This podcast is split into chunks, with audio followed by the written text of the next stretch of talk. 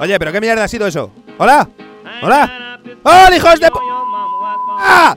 Oye, pero me cago en mi puta madre, ¿qué cojones está pasando? ¿Hola?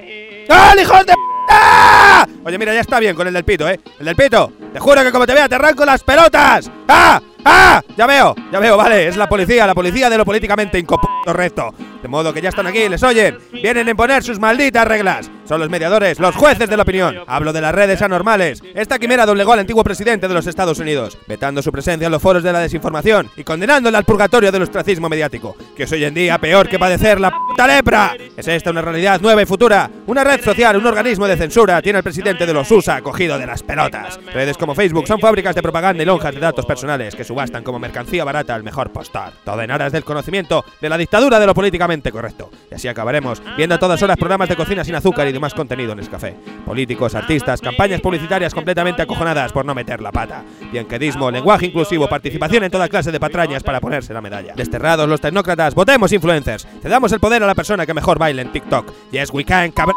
El candidato de filtros andróginos y coreografías de MK Ultra tiene my fucking voto. Y en esas estamos. Países y portales donde no puedes pronunciar palabras como como me puta madre, pero sin mostrar violencia explícita, vejaciones y todo un arsenal de armas de p fuego. Pi, pam, pum. Moldean la cultura, cambian letras de canciones, recortan con dos tijeras y muy mala uva, secuencias enteras de peliculones que ya no se hacen porque nos hemos vuelto idiotas y poco a poco así acabarán reescribiendo la puta historia hasta pensar que todo el pasado fueron bachatitas, fantasía, puta gominola. Y así se acabarán los buenos y los malos, al menos en apariencia, que es lo primero y único que actualmente importa. No te quejes, porque además no puedes. Tu mensaje está fuera de la corriente única de pensamiento.